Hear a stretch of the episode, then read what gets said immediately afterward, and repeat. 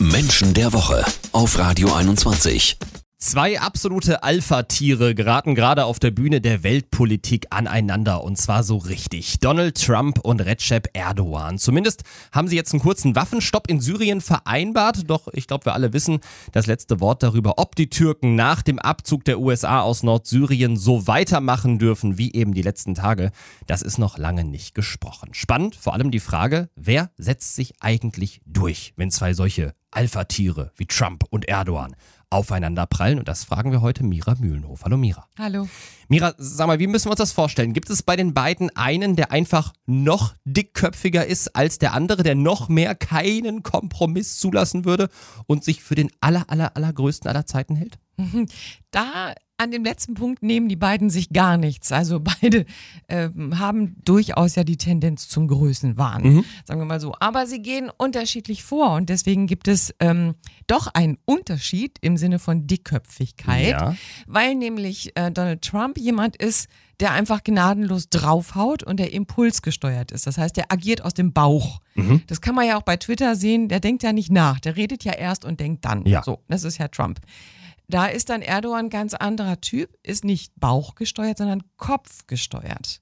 Das heißt, Erdogan ist jemand, der strategisch vorgeht. Die Frage ist dann, was gefährlicher ist. Trump ist in seinem bauchgesteuerten, mhm. impulsgesteuerten vielleicht ein bisschen kalkulierbarer. Wie muss man sich vor allem so ein Gespräch zwischen den beiden vorstellen? Also wie läuft das ab? Wer geht da als Sieger dann hervor? Ich glaube, es gibt da in dem Moment keinen Sieger, sondern es gibt immer nur einen Sieger in der Situation. Mhm. Und ich denke, dass Erdogan jemand ist, der eher durchaus zurückzieht. Aber warum? Weil er einen Plan hat und seinen Plan nicht immer sofort durchsetzen muss.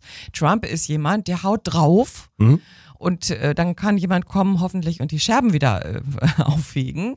Ähm, Erdogan ist jemand, der sicherlich in Verhandlungen an bestimmten Punkten sich zurücknimmt, sich zurückzieht, aber nur, um an einer anderen Stelle wieder richtig zuzuschlagen. Und da, das ist natürlich gefährlich. Und gleich geht's weiter beim Menschen der Woche mit unserem Vergleich zwischen Recep Erdogan und Donald Trump. Und da sprechen wir dann drüber, mit welchem psychologischen Kniff Donald Trump es vielleicht dann doch noch schaffen könnte, Erdogan davon zu überzeugen, Folgen des Bomben in Syrien das Vertreiben und Töten vieler Kurden sein zu lassen. Menschen der Woche auf Radio 21. Die ganze Welt blickt angsterfüllt auf Nordsyrien. Erdogan kämpft nach dem Abzug der US-Truppen gegen die Kurden. Viele befürchten einen echten Massenmord.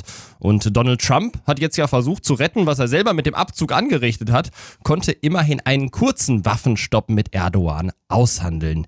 Mira, gäbe es so einen psychologischen Trick, sage ich mal, mit dem man Erdogan noch kriegen kann, mit dem man bei ihm ansetzen kann? Irgendwas, womit man ihn, sage ich mal, von der richtigen Sache überzeugen kann? Ja, wenn man sich die Persönlichkeit anschaut von Erdogan und die Frage stellt, was will der Mann eigentlich? Mhm. Ähm, beide werden ja gerne als Machtmenschen bezeichnet ja. und sie haben ja nun mal definitiv auch Macht.